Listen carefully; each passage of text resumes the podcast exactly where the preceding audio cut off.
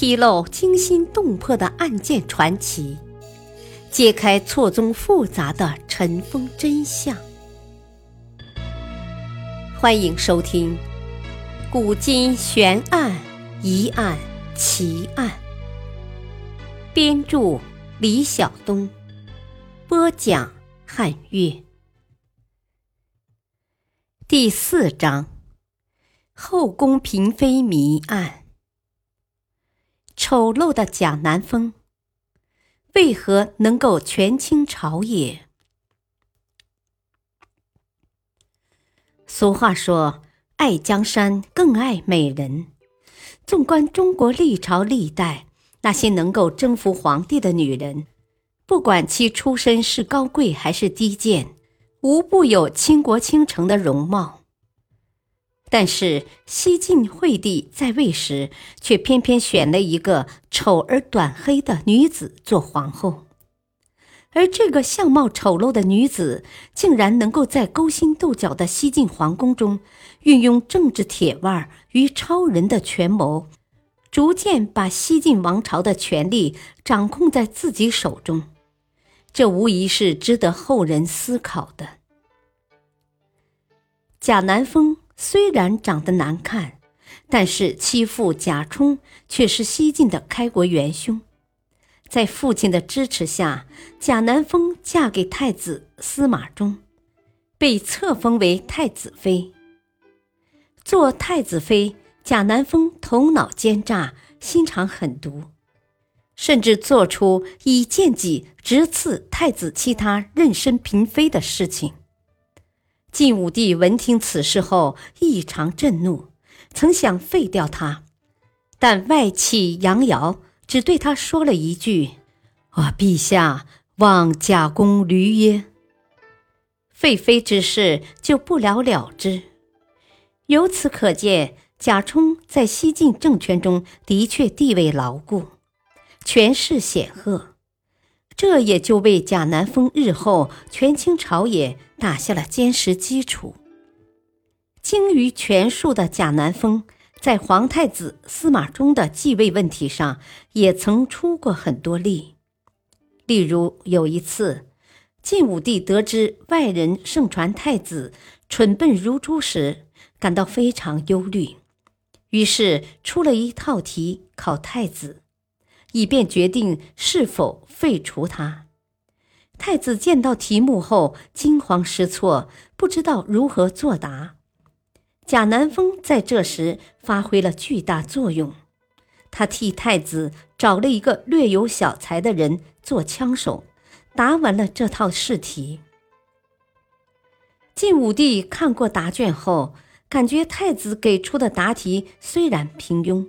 但做个皇帝还是没问题的，于是就打消了废除太子的念头。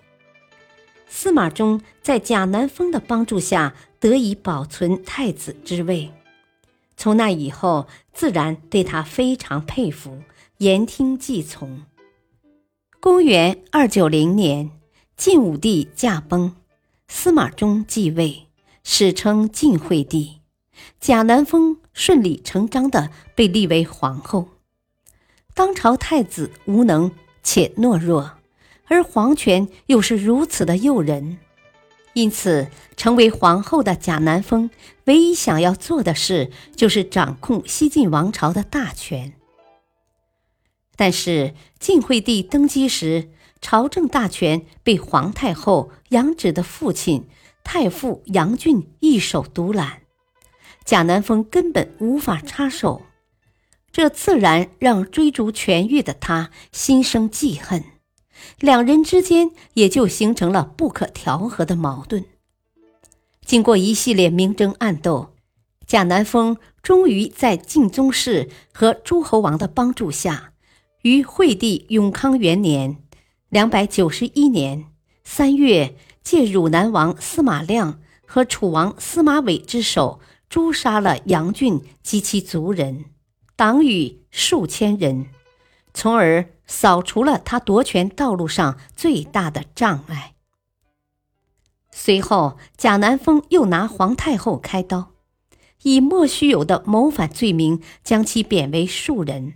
囚禁在金庸城，而且还把在其身边服侍的宫女全部赶走，八天不给饭吃，活活饿死了这位西晋皇太后。这次政变后，晋惠帝拜汝南王司马亮为太宰，以卫冠总领尚书事，共同执掌朝政。于是，一心想要权倾朝野的贾南风，又把矛头指向他们。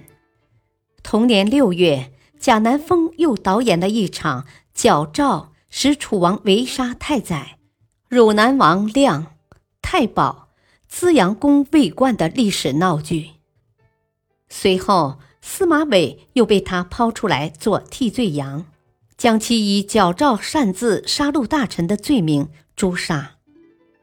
就这样，贾南风一路杀将过来，干净利落的把朝廷重臣一一诛杀，从而独揽大权。晋惠帝自然也就变成了傀儡皇帝。尽管已经手握重权，但是贾南风还有一块心病。因为他只为晋惠帝生了四位公主，所以谢才人所生的司马昱就成为晋惠帝的长子，被立为太子。贾南风担心将来太子继位后对自己不利，为了达到长期控制朝政的目的，他先是上演了一场诈有身、内搞物为产物的闹剧。然后又暗地把妹夫韩寿之子韩魏祖抱进宫中收养。公元两百九十九年，感到时机成熟的贾南风阴谋废掉太子，然后将韩魏祖立为太子。至此，贾南风消灭了所有障碍。如果说他还有下一步打算，那很可能就是夺取丈夫的皇位。自立为帝，然而历史并没有给他这个机会。元太子司马昱被废除后，贾南风仍然不肯放过他，派人将其暗杀。这一事件最终导致西晋宗室怨声载道，同时也激起了宗室诸侯的反抗。第二年四月，梁王司马同、赵王司马伦等率兵入宫。将贾南风贬为庶人，并诛杀其党羽数十人。五天后，就在贾南风饿死皇太后的那座金庸城里，赵王派来的使者威逼他喝下一杯金屑酒，从而结束了他罪恶的一生。